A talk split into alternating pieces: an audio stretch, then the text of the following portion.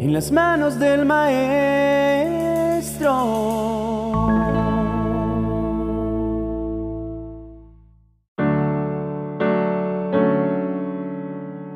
Todos en algún momento hemos fallado y hemos lastimado a alguien en el proceso.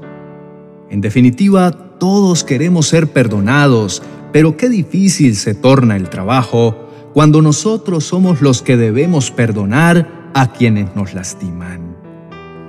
Este es uno de los desafíos más grandes que Jesús nos entregó en su palabra.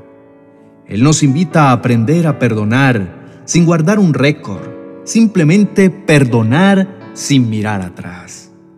Nos dijo que debíamos perdonar 70 veces 7, que si pensamos matemáticamente serían 490. Pero el Señor lo dijo con el propósito de que no tuviéramos limitación al hacerlo. Porque, ¿te imaginas tratando de recordar todas las veces que has perdonado a una persona? Si comienzas a contabilizar, a ver si ya llegaste a las 490, lo más seguro es que perderías la cuenta en menos de nada. Así que el ejemplo que usó el Señor hacía referencia a perdonar siempre pues esto trae más beneficios a tu vida que a la de la persona que perdonas. Pero si se te hace imposible imaginarte perdonando a una persona más de tres veces, reflexiona en algo muy importante. La base del perdón es Dios. Jesús murió por nuestros pecados y nos brindó libertad, una libertad que solo podemos encontrar en Él, una libertad perfecta. Él murió por nuestros pecados para que podamos sentir perdón y redención. Y Él no murió contando uno por uno y echándote en cara cada cosa que has hecho y harás. Él lo hizo porque te ama y te elige por sobre todo. Sin embargo, tampoco creas que Dios te está viendo desde lejos con ojos acusadores, porque te cuesta perdonar. No, él más que nadie conoce lo que significa eso y respeta y te anima en este proceso porque sabe que será un nuevo respirar para tu vida. La pregunta es, ¿cómo podemos superar el sufrimiento y entregar el perdón aun cuando la otra persona no lo merece? Jesús en su inmenso amor nos entrega esta respuesta. Después de aconsejarnos que debemos perdonar 70 veces 7, Jesús contó una historia sobre un hombre que tenía una deuda muy grande con su jefe. Y él fue a buscarlo, porque aunque se quedara toda la vida, jamás iba a poder tener tanto para poder librar la deuda. Así que le pidió misericordia a su jefe y el hombre lo perdonó. Pero la historia se pone más interesante cuando más adelante el hombre que tenía la deuda se encontró a otro hombre que le debía un poco de dinero.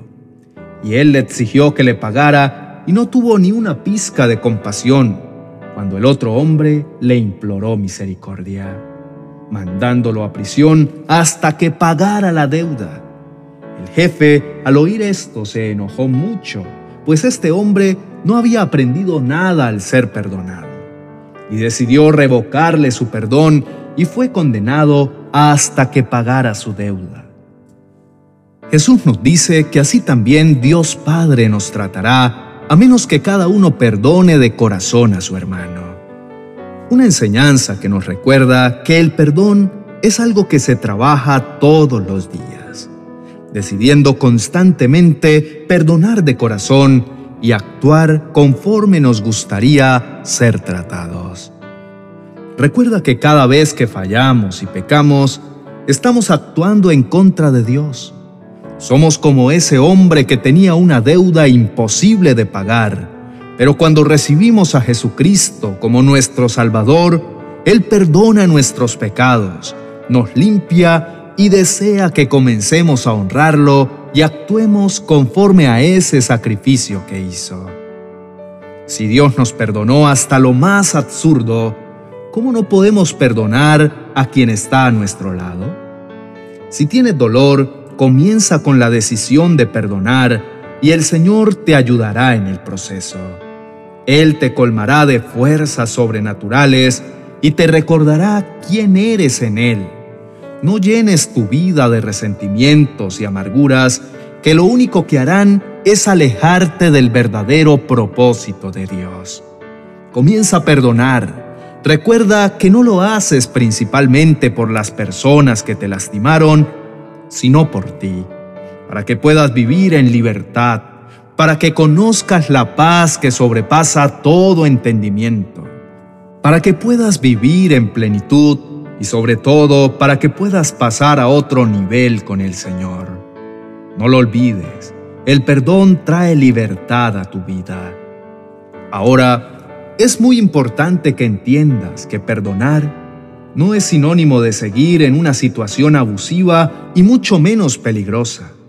Al contrario, significa dejar ir el resentimiento y el deseo incontrolable de hacer pagar a quien te hizo daño pero marcando los límites necesarios, protegiéndonos y evitando situaciones malas. Tienes todo el derecho de protegerte y evitar situaciones malas.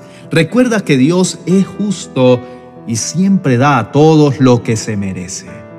Deja que Él se encargue de hacer justicia por ti.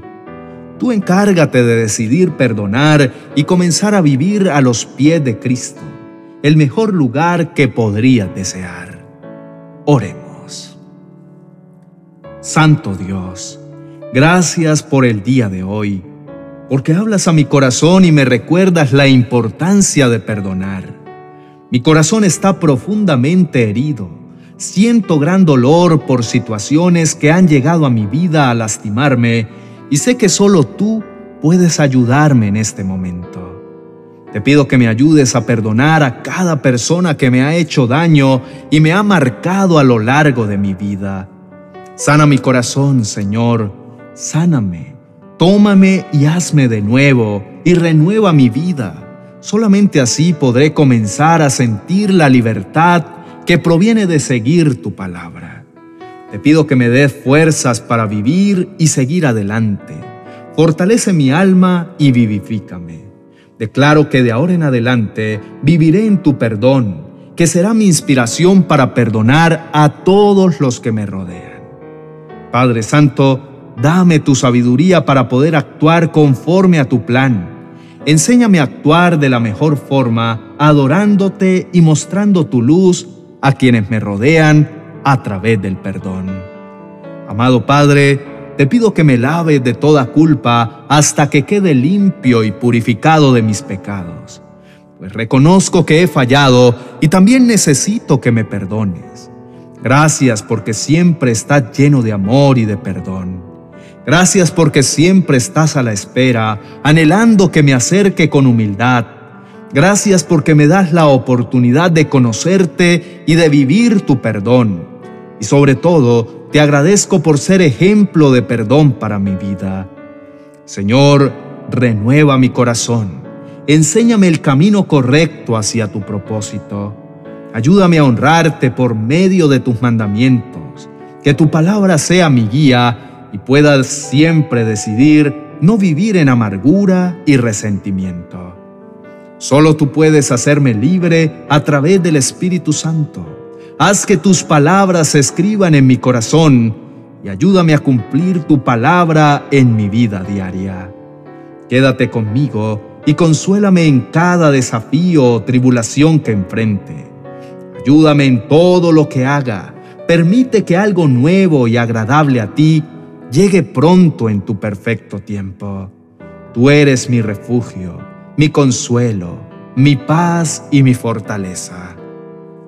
Únicamente tú me das la paz que mi corazón necesita y sé que contigo este día será de bendiciones y bienestar. De ahora en adelante declaro que viviré en perdón, con un corazón restaurado y que siempre toma la decisión de buscarte primeramente a ti, entendiendo que lo demás será añadido. Renuncio a todo lo que me aleje de tu presencia y comienzo a caminar tranquilo, pues sé que siempre reinarás sobre cada situación. Hará justicia y pelearás mis batallas. Me lleno de tu amor que sé que será mi motivación en cada instante de mi vida. Padre amado, eres mi refugio y mi fortaleza. ¿Por qué voy a llenar mi corazón de resentimiento? Tú eres mi Señor, eres quien me libera y me da perdón sin límites.